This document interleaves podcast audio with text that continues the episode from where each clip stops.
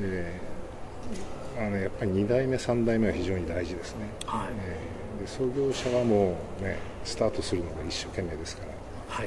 もう自分一人で引っ張っていくわけですけども。結構大雑把にとにかく勢いでっそうですね。ていうところですね。2代目はですねあのさらにその出来上がったものをより堅実なものにしていったり、はい。その継続性を高めたりですね、はい。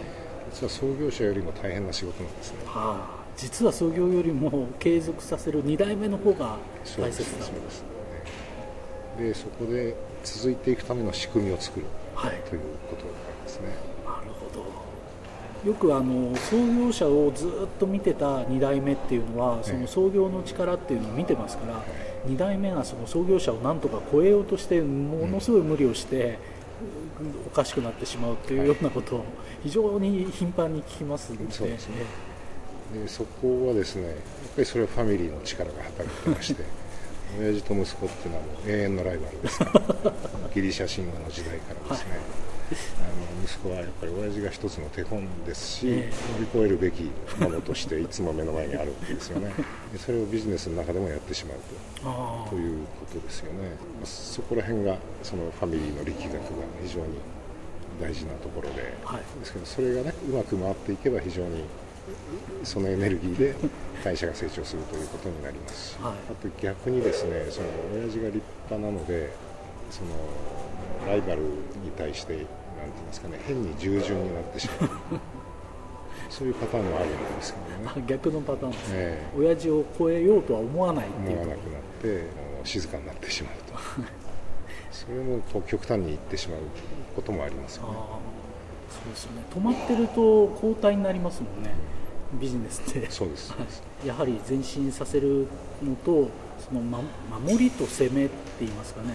2代目は特に守りと攻めのバランスが重要であるそうですね、まあ、2代目も3代目もですね。と3代目もそうです3代目は比較的2代目と比べると若干2代目をそのまま継続させるっていうことであれば楽っていうと語弊がありますけど、まあ、いえ。いえ2代目ほどではないのかな。そうですね。特にまあ今時のあの3代目はですね例えば2代目が高度成長の時にねあ非常にゴルフしていれば売り上げ伸びたっていうですねそういう時に来た人たちなので、あまあ、3代目非常に大事ですね。戦後できた会社ですね。よくビジネスってその勢いがある業界だったら何にもしなくてもどんどんどんどん伸びてしまうっていう傾向があったかもしれないので、え。今はもう成長しきっちゃってますから低成長の時代ですよね。そうですね。はい、そんな時の3代目はどう生き残ればいいんでしょう3代目ですね、えあのどこから始めるかですけどもあの、まあ最近の3代目で交代する人はリストラからせざるを得ないと。辛いですね、まずですねそのあの出る血を止めると、えという仕事から始める人が多いですね。じゃあまずリストラをして、え。これ業務を絞り込むっていう意味？そうですね。もういらなくなったものを絞る場合によっては人も切らなきゃいけないと。はい、でもやっぱり創業者が始めたものを切るって言ったらものすごいなんなんていうんですかね決断力が必要になりますよね。でこれもねあの雇われ社長であればできることがですね。逆に。ね親父がやった仕事を自分がね えあの捨てると。えというここにもやっぱりファミリーの心理がえ え働くわけですね、親不孝したくないと。え。もうねもう 時代に合わないビジネスでもなんとか続けられないかえはい。とということを思うわけですけど、捨てられるものは捨てなきゃいけないわけですよね。世知辛い世の中ですよね、ここでもねやっぱりそのビジネスのこう後継者としてはですねはい。あのファミリーとしての自分と、はい。もう一つビジネスの責任者としての自分。ここの価値観がぶつかるわけですね、はい。意識している人もいますし無意識に悶々とする人もいますけれどもあのぶつかるんですよ、そうですよね。うこうファミリーとして自分の代でこれを切っちゃっていいものかっていうところとビジネスライクには切った方がいいっていう理論ですよね、んでそこもね要はファミリーとビジネスの重なりの部分ですね、はい。い、かに折り合いをつけるかということで、まあ、わ私がそのお勧めをするのは、はい。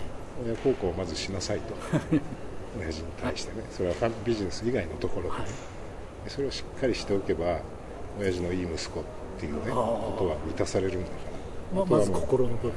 はい、あとはもうビジネスをそのシビアにはい、やっていけばいいと。なるほどこう心の部分とご飯食べていくところを別々に考えないと、あのまあ、別々っていうわけにいかないのでその辺の折り合いを調整させながら。そうですね。自分の中に整理していくことですね、ですけど両方を成り立たせるというのがファミリービジネスの私は究極の目標だと思います、両立ですね、ポケットを豊かにする、はい。それからハートもあったかにすると、はいはいはいはい。